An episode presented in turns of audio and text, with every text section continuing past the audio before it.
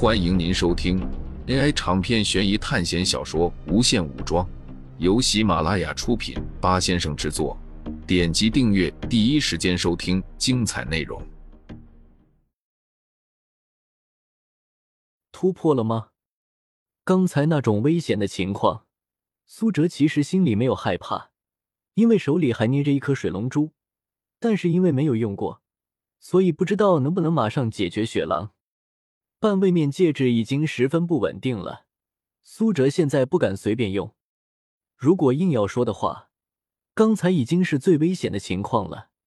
但是就是这样，苏哲一点都没有慌。基因锁二阶，这才是让苏哲感到奇怪的地方。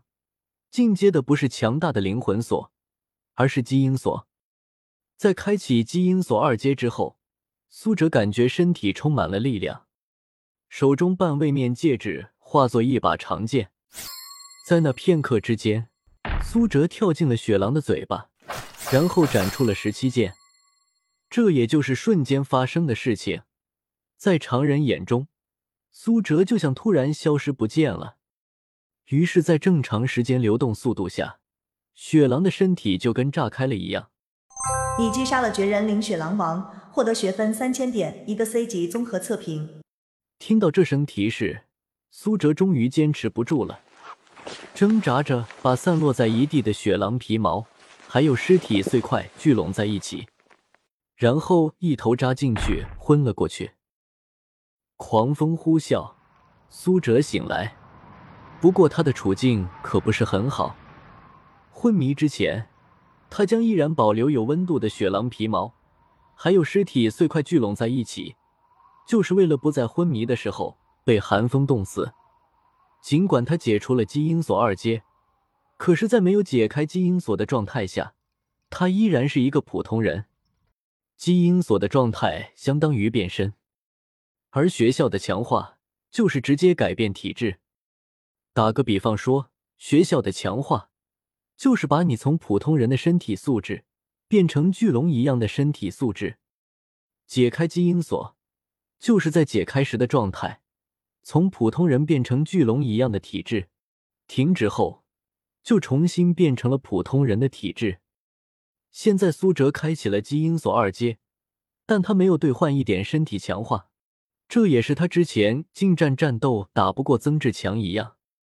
但是近战战斗不强，不代表战斗力不强。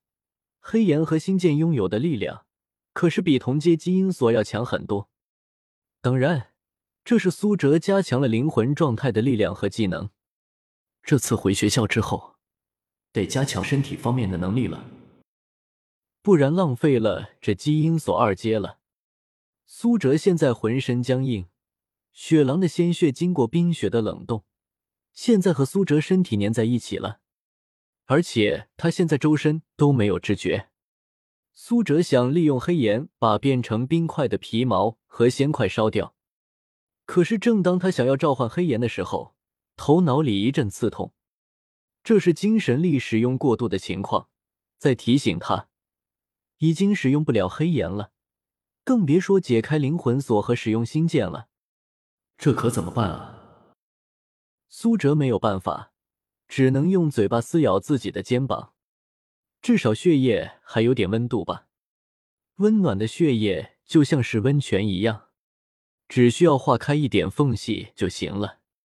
苏哲在解冻前不敢乱动，因为手脚冻得没有知觉的话，很容易就产生组织断裂。到那个时候，苏哲可能突然发现自己的小腿断了，还依然没有知觉。不过腿断了没有什么，对于苏哲来说。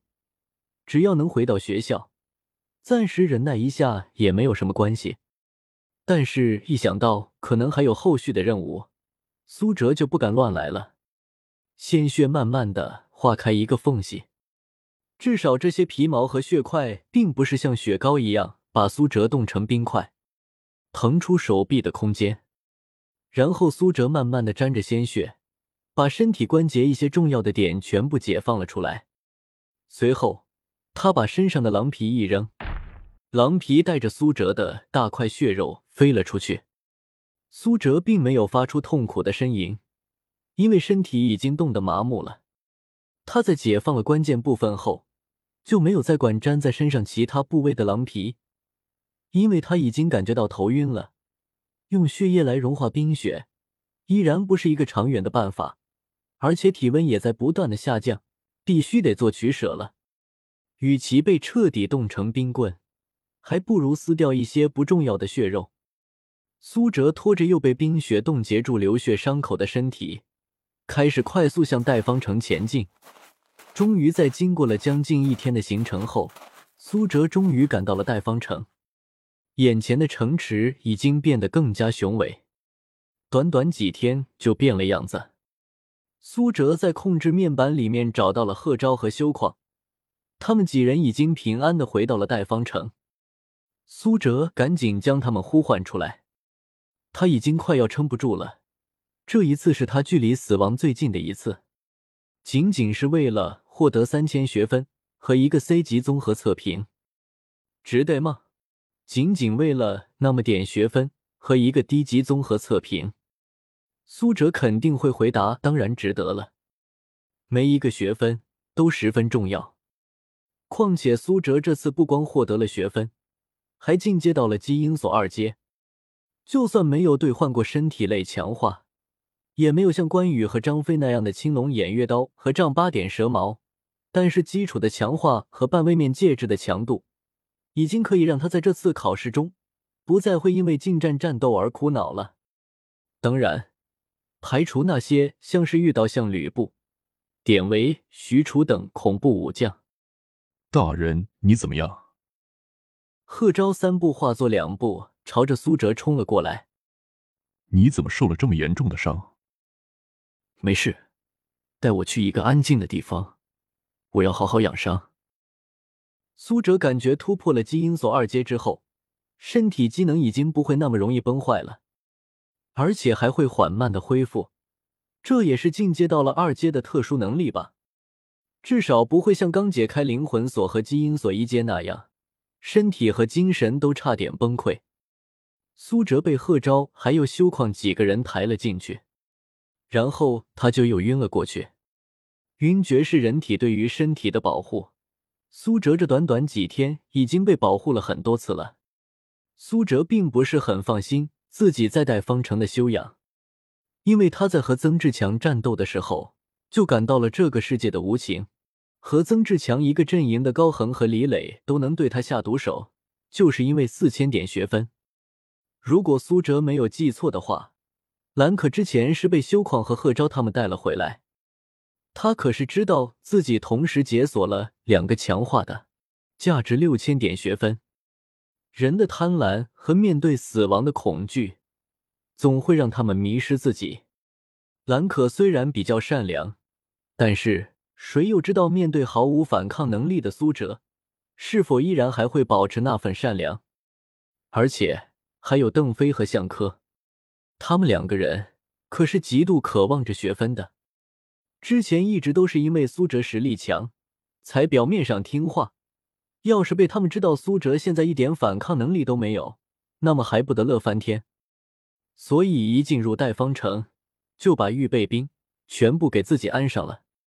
牧人已经全军覆没了，之前留在玄武所在的冰川缝隙那里几十个牧人，估计在玄武和黑水玄蛇的战斗中，早就被拆成了积木块了。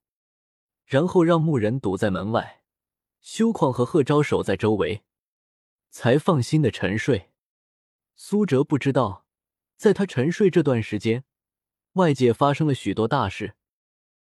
根据传说，中原大地封印了五大凶兽，现在北方大雪山已经出现了玄武，西方风啸谷出现了白虎，而南方火焰山出现了朱雀。而东方毒龙潭出现了青龙，那么第五个凶兽在什么地方？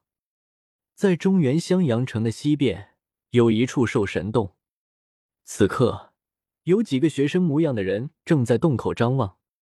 听说这里有沉睡的神兽，我们要不要进去搜索宝物？一个青年对着周围的人说道：“不好吧，总感觉这里有点怪怪的。”有人不太愿意。可是就在他们商量的时候，这座山裂开了。听众朋友们，本集为您播放完毕，欢迎订阅专辑，下集精彩继续。